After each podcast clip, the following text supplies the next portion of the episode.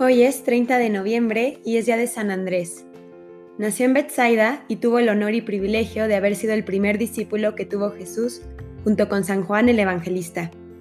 Los dos eran discípulos de Juan Bautista y este, al ver pasar a Jesús, cuando volvió al desierto después de su ayuno y sus tentaciones, exclamó, He ahí el Cordero de Dios.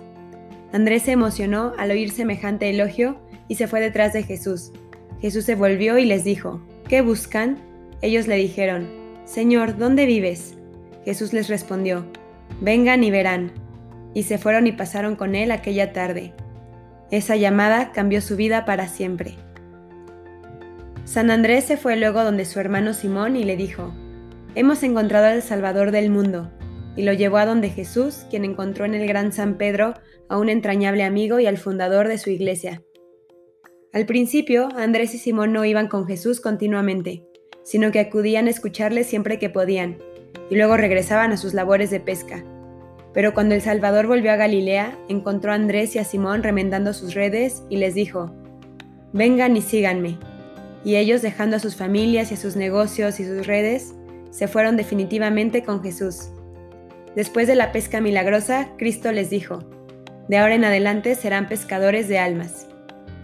El día del milagro de la multiplicación de los panes, fue San Andrés el que llevó a Jesús el muchacho que tenía los cinco panes y dos peces. El santo presenció la mayoría de los milagros que hizo Jesús y escuchó uno por uno sus maravillosos sermones, viviendo junto a él por tres años. En el día de Pentecostés, San Andrés recibió junto con la Virgen María y los demás apóstoles al Espíritu Santo en forma de lenguas de fuego, y en adelante se dedicó a predicar el Evangelio con gran valentía y obrando milagros y prodigios. La tradición coloca su martirio el 30 de noviembre del año 63 bajo el imperio de Nerón.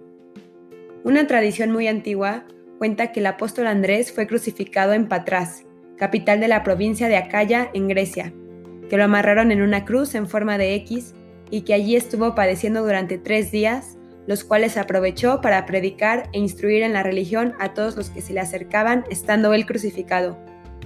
Dicen que cuando vio que le llevaban la cruz para martirizarlo, exclamó, Yo te venero, oh cruz santa, que me recuerdas la cruz donde murió mi divino Maestro.